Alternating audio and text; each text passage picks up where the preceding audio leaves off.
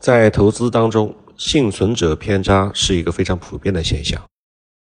著名数学家亚伯拉罕·瓦尔德在二战的时期一直在美军的统计部门工作。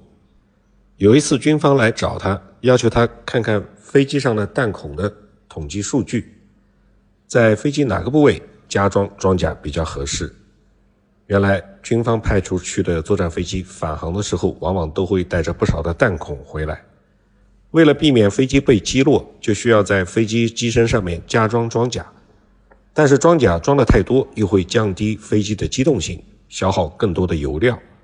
装多装少都不行。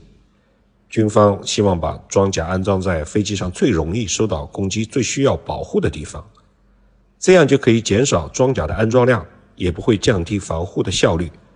他们希望瓦尔德能够算出这些部位至少要安装多少装甲。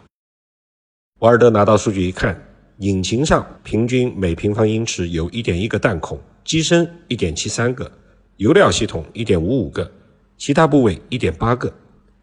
看来机身和其他部位是最容易受到攻击，弹孔最多，应当加装装甲才行。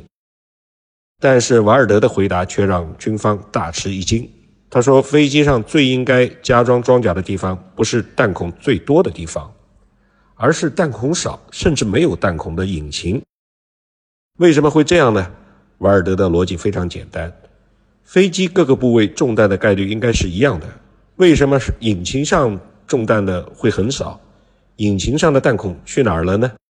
原来这些弹孔已经随着坠毁的飞机落到地球上去了。军方统计的只是返航的飞机，那些遭遇不幸的飞机被忽视掉了。这个就是著名的幸存者偏差。用我们中国人的老话来说，那就是“光见到贼吃肉，没看到贼挨打”。这话是多么的朴实无华，又是多么的一针见血。我们经常听到一些关于某个股神的传闻，比如说一年翻十倍，一年资金就过亿，或者是关于某种交易策略的传说。于是呢，大批的股民趋之若鹜，改变自己原原有的策略，纷纷效仿，追随这些策略，追涨杀跌。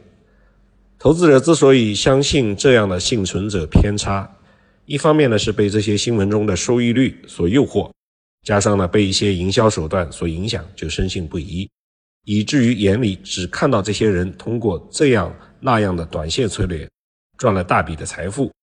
但是却从来没有想到过，他们背后所付出的更多的努力，经历了怎样的艰辛，他们的概率是多么的小。另外一方面呢，就是受到心理因素的影响。虽然我们都知道财富暴增是小概率事件，但是每个人都认为自己是属于那个小概率事件当中的幸存者、佼佼者。